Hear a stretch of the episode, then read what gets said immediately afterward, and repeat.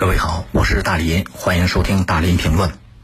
六月五号，常州职场诚信联盟诚信平台正式启用了，要重点防范在求职过程中的个人失信行为。媒体报道这件事儿的时候，举了一个例子，说小王啊，在常州一家企业从事人力资源工作，最近呢，小王收到了好多求职简历。然后在对简历当中的疑点做鉴别的时候，小王说他遇到了不少麻烦。一个呢是获得候选人前一家单位的这个联系方式，还有一个在面试过程当中很难获得比较全面的信息。所以呢，作为企业就希望通过背景调查去做一些线索的补充，来验证这个求职者信息的真伪。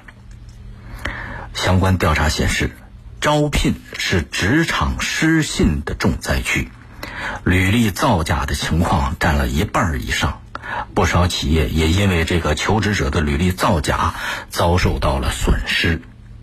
针对这个情况呢，常州人社部门从今年二月份开始，推进了职场诚信联盟平台的建设，改善人力资源信息流通渠道。呃，在这个平台的正式启用仪式上，就是五号那天啊，包括常州机场、包括光阳摩托一些企业代表现场递交了申请，成为第一批进驻这个平台的企业。常州人力资源服务行业协会的秘书长叫金青，金青说，让前一家就职的企业。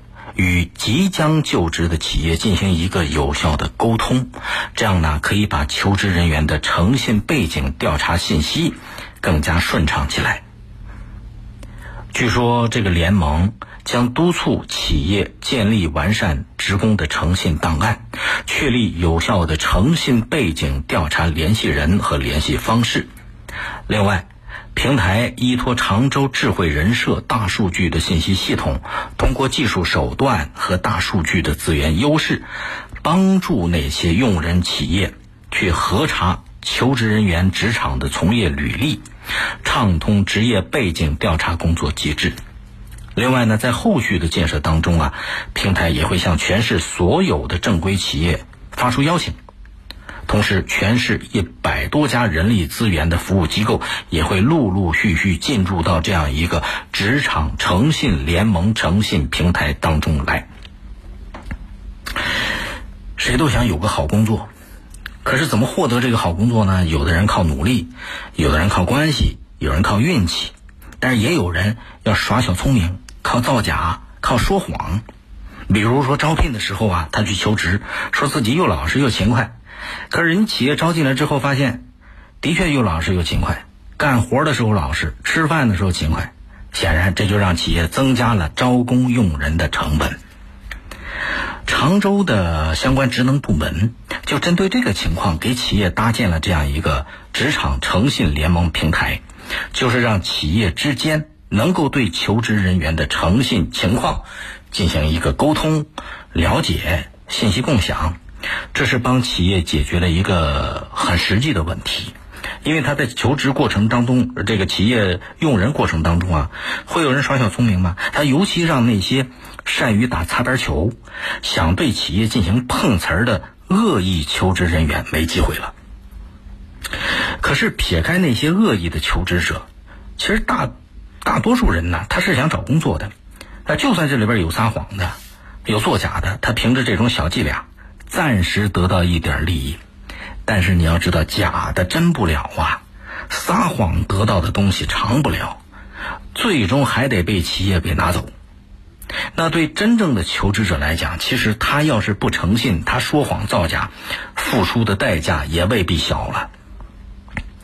在职场里边，用心经营个人的品牌，用心经营职场的信用度非常重要。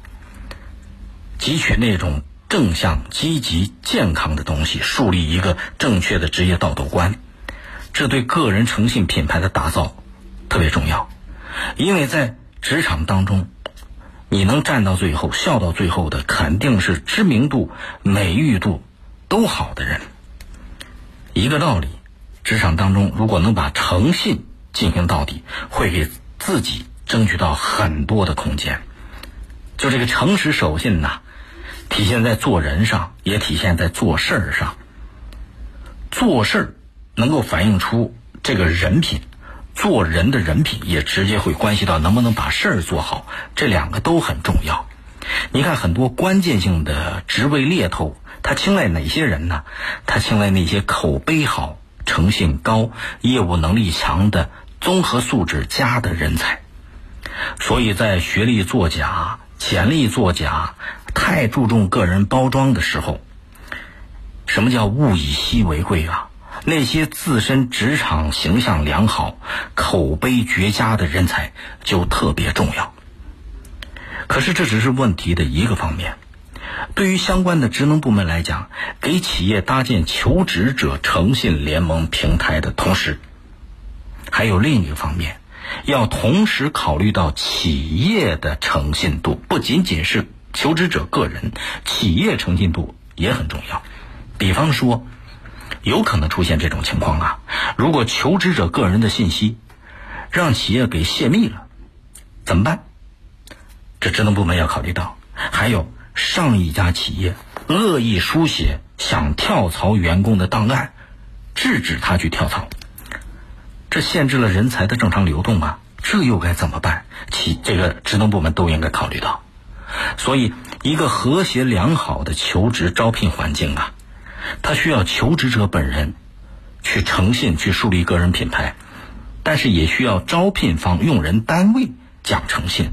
两个都好，才能凑成一个好。现在劳资关系的情况，对比一下，强弱还是比较明显的。在这种状态下，求职者的诚信当然重要，可是企业的诚信其实更重要。所以，作为职能部门，这一点必须要考虑周全。您可以微博、微信搜索“我是大林”来沟通交流。